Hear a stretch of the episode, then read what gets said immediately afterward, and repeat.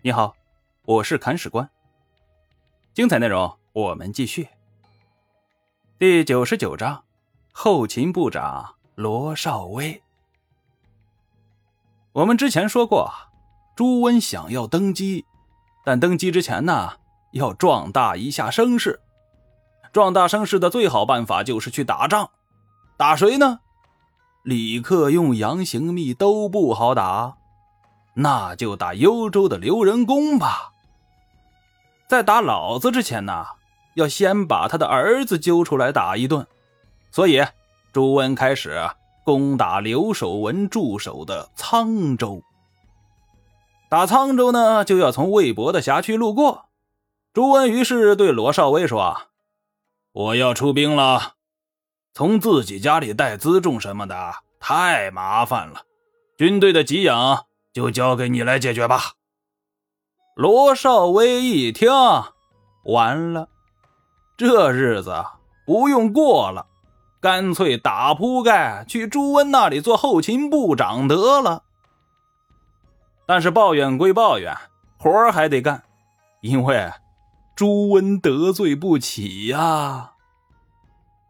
罗少威发扬青天高一尺的刮地精神。在辖区大肆搜刮余粮，给朱温的大军啊运送过去。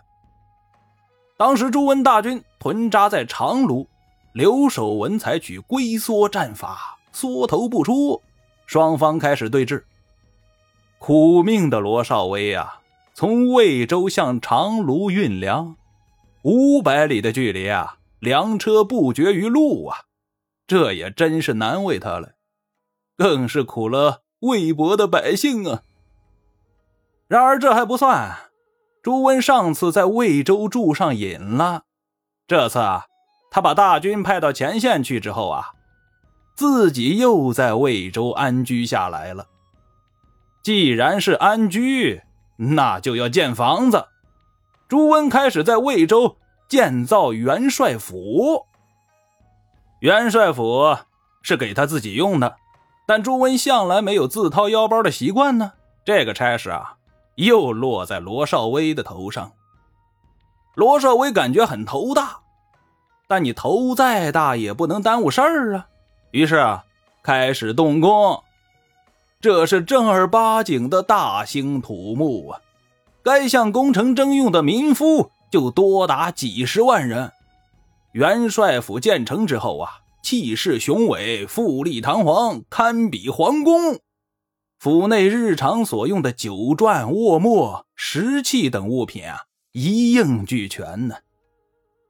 至于这项工程耗费了多少民脂民膏，史书上没有确切的记载，但魏博百姓已经被繁重的徭役、赋税压得喘不过气来了。然而，百姓喘不喘气儿？不在罗少威的考虑范围之内，只要朱温高兴就行。而朱温对罗少威的工作表示非常认可，两人的关系火速升温。罗少威啊，一度成为朱温身边的当红人物。这两个人呢，在后边建宫殿，前方呢还在打仗。沧州之战呢，进行的很惨烈。梁军见刘守文一直不出来啊，怒了，开始围着沧州城啊修建防御工事。这些工事啊，整整围了城池一圈啊。如此一来，沧州兵就是想出来都出不来了。幽州的刘仁恭不可能见死不救啊，他多次派军来解围，但是幽州有强兵，但无良将，于是啊。屡战屡败，军情一度十分危急。在这个危急关头啊，刘仁恭开始向自己辖区的百姓开刀。这老小子下令，境内男子十五岁以上、七十岁以下的全部从军，而且啊要自备军粮。谁要是赶不来，全村的人跟着他一起连坐，全部杀光。哎呀，这项制度真是丧尽天良啊！丧尽天良，手下的人都看不下去了，有人就向他进谏呢。如果男人无论老幼都去从军了，剩下的妇女没办法转运军粮啊，这个政策行不通。刘仁恭一想，哎，也有道理哈，那就把命令改成能够拿得动兵器的男人全部从军。说实话，跟前边那一条也好不到哪里去。这个政策就有点反人类了，不好执行。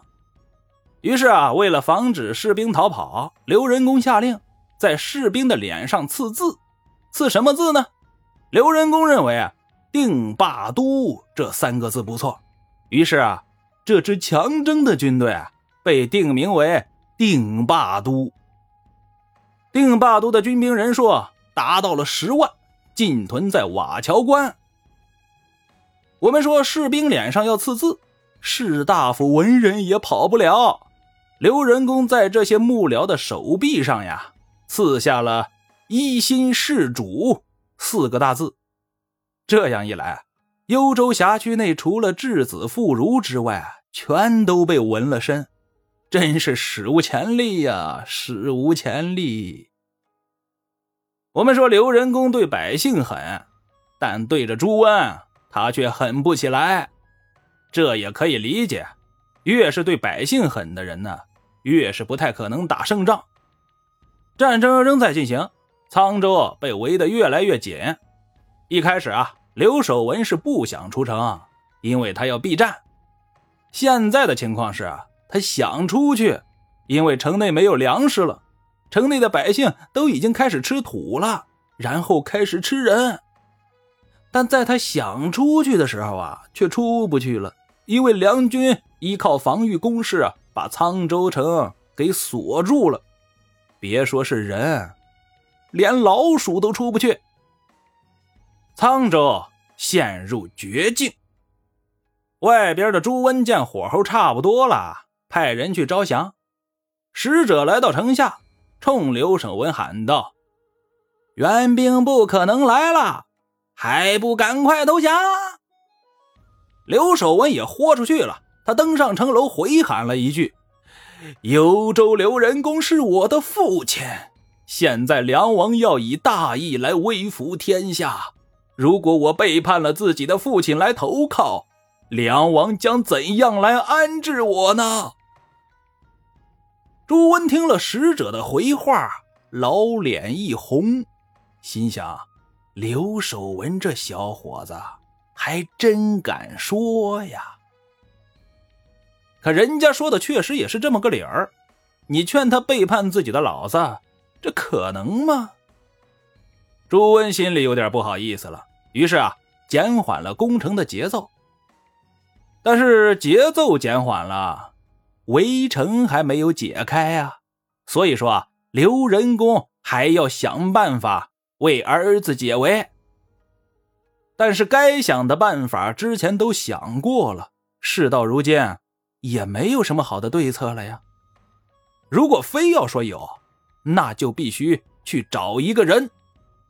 刘仁恭想到了李克用，然后没皮没脸的向对方求援。话说李克用和刘仁恭是死敌呀，向敌人求援能成吗？但不管成与不成吧，刘仁恭这个小同学啊，仗着一张厚脸皮就上了。结果如何呢？我们且听下回分解。本章播讲完毕，感谢您的订阅收听。如果您有好的意见和建议，欢迎在评论区留言。如果您感觉这个专辑还不错，欢迎您转发微信、微博、朋友圈。铲屎官再拜顿首，感激不尽。